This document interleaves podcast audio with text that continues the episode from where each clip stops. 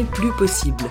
Vous publiez beaucoup sur vos blogs et réseaux, vous êtes partout, tout le temps, dans la timeline de vos abonnés, dans leur boîte mail, dans leurs oreilles, et pourtant, les résultats ne sont pas au rendez-vous, et vous avez comme un petit goût d'insatisfaction en bouche. Et là, illumination, Axel Red.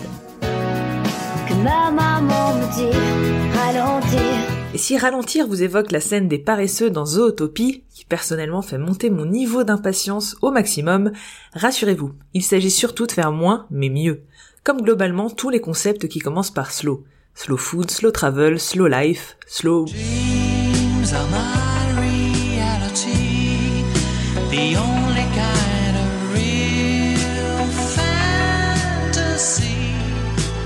Non, non, pas celui-là. Et aujourd'hui, c'est bien de slow content qu'on va parler. Concrètement, le slow content, c'est produire à un intervalle plus long des contenus plus qualitatifs, c'est-à-dire fouillés, approfondis, pertinents, et logiquement plus longs. Et ça, ça prend plus de temps. Sauf si vous avez une armée de rédacteurs sous vos ordres et le budget qui va avec. Comme ces contenus sont plus longs à produire, ça contribue à diminuer votre rythme de publication. Logique. Et de toute façon, je vous le rappelle, on part sur un principe de moins, mais mieux. On oppose le slow content au snack content, dont j'avais parlé dans l'épisode 6, snack content, la malbouffe du contenu, et que bien évidemment je vous encourage à écouter si ce n'est pas déjà fait. Le snack content, c'est du contenu court à picorer. Mais attention, ça ne veut pas dire qu'il est nécessairement de mauvaise qualité. Alors pourquoi ce concept de slow content? Bah déjà pour s'en sortir face à la prolifération de contenu. Parce qu'il suffit d'un rien pour se retrouver avec des dizaines de contenus en retard à parcourir. Comme la multiplication des gremlins sans l'eau.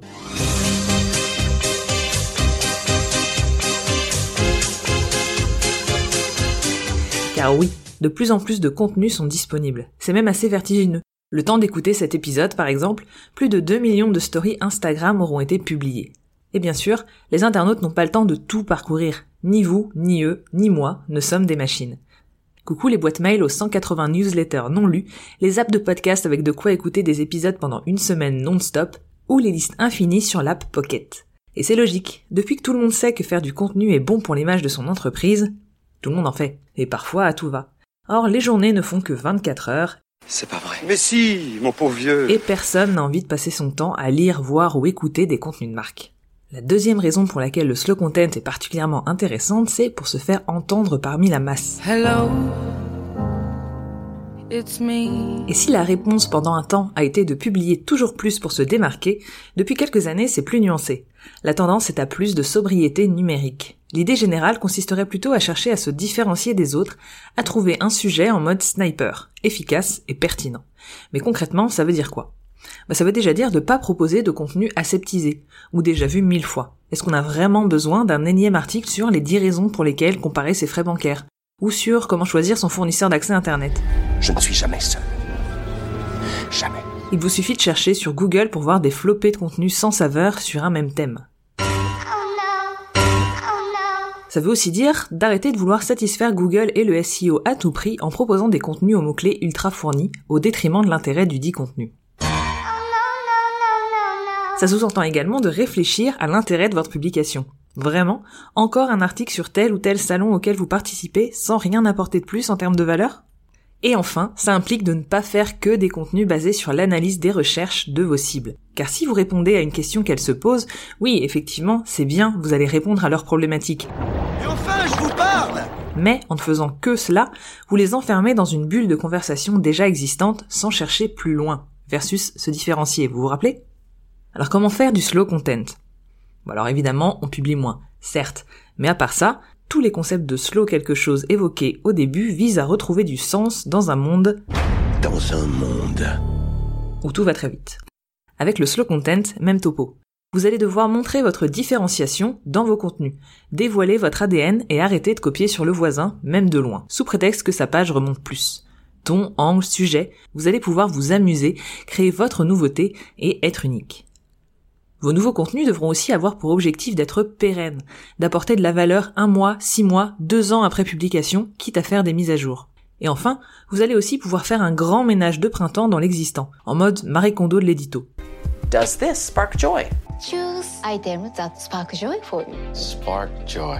Qu'est-ce qui mérite d'être mis à jour? Quel format conserver ou supprimer? Quels sujets doivent être groupés en dossiers, voire quels contenus doivent être supprimés? Il va s'agir ici de recycler ce que vous avez déjà, pour lequel de l'énergie et des fonds ont déjà été dépensés.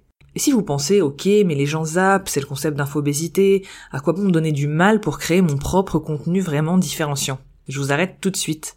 Quand vous allez dans une boutique de vêtements, par exemple, vous passez rapidement devant tous les portants, jusqu'à ce qu'un produit vous attire l'œil. Eh bien là, c'est un peu pareil. Votre contenu, il va interpeller le lecteur, qui va s'y arrêter, pour peu qu'il ait de la valeur à ses yeux. D'où l'intérêt de proposer des contenus de qualité, aussi bien sur le fond que sur la forme.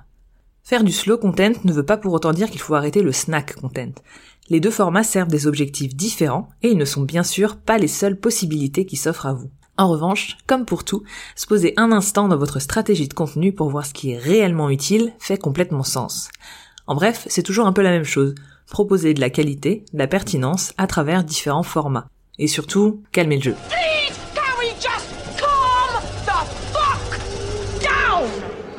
Si cet épisode vous a plu, vous pouvez vous abonner au podcast et nous rejoindre sur Instagram, LinkedIn ou Facebook. Comme d'habitude, les références citées sont disponibles dans le billet de blog associé à l'épisode sur le et dans les détails.fr. Sur notre site, vous pouvez également vous abonner à notre newsletter. Toutes les six semaines, on vous enverra une sélection d'informations toutes fraîches, de conseils pratiques, de lectures et d'épisodes de podcasts tout droit sortis de notre veille. On se retrouve dans deux semaines pour le prochain épisode avec Nadège qui parlera des marronniers. Et évidemment, pas les arbres. À très vite!